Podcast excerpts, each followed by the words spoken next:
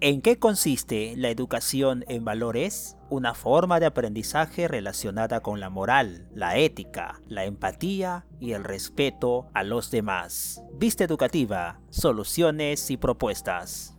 Cuando pensamos en el significado de la palabra educación, es muy probable que relacionemos esta palabra con la manera en la que las personas hacen suyas algunas normas y convenciones que mantienen unida a la sociedad, técnicas de trabajo y piezas de conocimiento sobre cómo es el mundo. Sin embargo, hay un tipo de educación que va mucho más allá de este aprendizaje técnico. Ella es la educación en valores. El concepto de la educación en valores es muy amplio, pero en términos generales se refiere al conjunto de estrategias y de dinámicas de relaciones que tienen como objetivo formar en civismo y en modelos de convivencia basados en tres aspectos, el respeto, la empatía y la igualdad.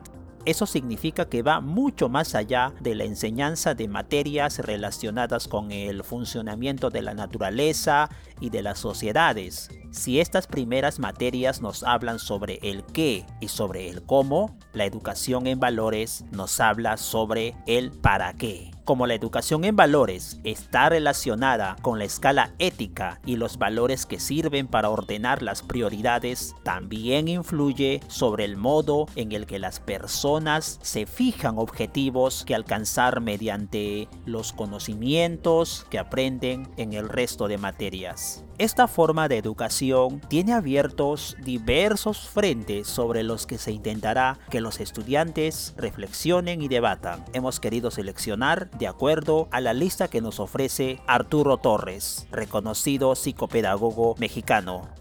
Igualdad y desigualdad. La idea de que todos los seres humanos son iguales es fundamental para desarrollar sistemas morales inclusivos. Sin embargo, no siempre es fácil saber qué implicancias prácticas tiene ese principio moral en la educación en valores se invita a pensar acerca de lo que significa la igualdad y sobre qué tipos de comportamientos atentan contra ella. La idea de que todos los seres humanos son iguales no solo es uno de los fundamentos de la democracia, sino que además hace posible la adecuación social y el cumplimiento de normas de convivencia. Segundo frente, la empatía. Educar en valores no consiste en enseñar cuáles son las leyes y las costumbres por las que se rige la sociedad. Alguien con fuertes rasgos psicopáticos también sería capaz de hacer eso. Educar en valores consiste, entre otras cosas, de asumir una escala ética en la que el compromiso con la sociedad y la empatía ayudan a definir los objetivos de nuestras acciones. El hecho de ponerse en el lugar del otro, tanto cognitiva como emocionalmente, mejora la capacidad para gestionar conflictos y comprender puntos de vista distintos. Tercer frente, los círculos éticos. Desde la educación en valores se reflexiona también acerca de cuál es la amplitud de nuestros círculos éticos, es decir, aquellos colectivos que incluyen a individuos, grupos y elementos que deben ser protegidos especialmente. El respeto hacia los animales también es un tema que se aborda desde aquí y puede servir para generar reflexiones sobre los derechos de las formas de vida no humanas hay un cuarto frente, la preservación del medio ambiente. El medio ambiente no solo es un conjunto de recursos, también es nuestro hábitat y necesita protección conjunta. Es por eso que la relación que se tiene con la naturaleza es fundamental en la educación en valores. Por un lado, anima a pensar en un problema que debe ser abordado conjuntamente y que por eso depende de un compromiso cívico y conjunto. Y por el otro, permite desarrollar una sensibilidad hacia problemas que van mucho más allá de uno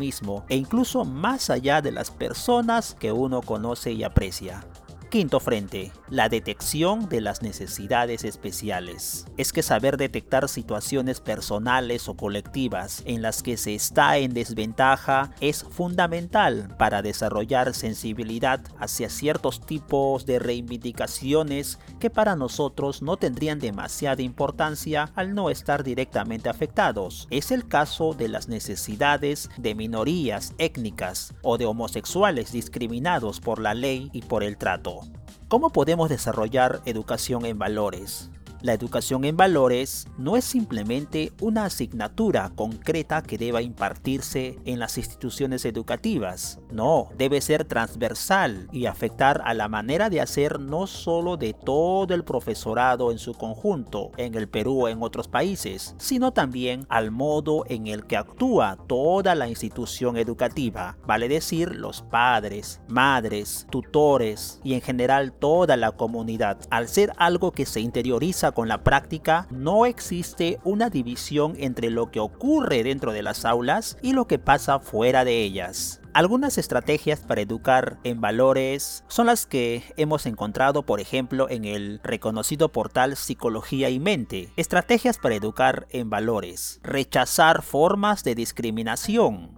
Potenciar formas de liderazgo no basadas en la ostentación del poder invitar al debate filosófico sobre dilemas morales, señalar los comportamientos perjudiciales para el conjunto sin estigmatizar a las personas, enfatizar el principio de que las personas pueden cambiar, proponer ejercicios prácticos conjuntos en los que hay que tomar decisiones en tiempo real. Por encima de todo, predicar con el ejemplo. La educación en valores puede parecer un concepto relativamente nuevo que solo podía ser creado en las sociedades prósperas de la actualidad, pero lo cierto es que filósofos como Sócrates ya definían la idea de que uno de los pilares fundamentales de la educación es el objetivo de crear buenos ciudadanos. En cierto modo, es una educación basada en la filosofía de la moral, ayuda a que reflexionemos sobre nuestras motivaciones y sobre lo apropiado de establecer metas de una u otra forma teniendo en cuenta el impacto que tendrá eso para uno mismo, pero también para los demás. Síguenos en nuestras redes sociales y podcasts oficiales en todas las plataformas. Somos Vista Educativa, soluciones y propuestas.